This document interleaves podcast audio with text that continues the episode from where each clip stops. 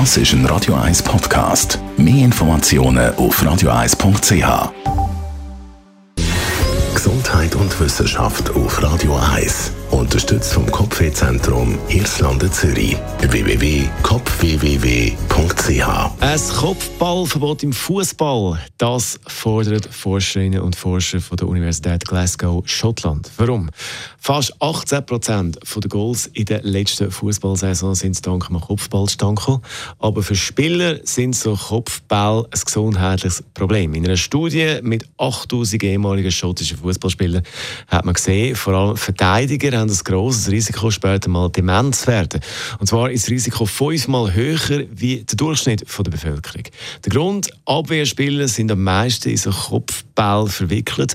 Und wenn dann so ein Böller mit voller Wucht auf den Kopf zufliegt und man schießt den zurück und ins Goal am besten, dann äh, kann man sich vorstellen, dass das nicht wahnsinnig gesund ist. Schon vom Zuschauen habe ich ein Schleudertrauma. Beim Goalie übrigens, bei der Goalie, da äh, gibt es keinen Unterschied. Also da ist nicht äh, das äh, Demenzrisiko irgendwie erhöht im Gegensatz zur Bevölkerung, aber die Goalies sind ja meistens auch nicht in so Kopfball verwickelt. Schon länger sieht man das Risiko mit diesen Kopfball, darum versucht man beim Juniorenfußball die Kopfball ganz zu vermeiden. Ob allerdings im Profifußball jemals die Situation kommt, dass so Kopfball verboten werden, das ist im Moment eher unrealistisch. Radio 1. Nur für Erwachsene.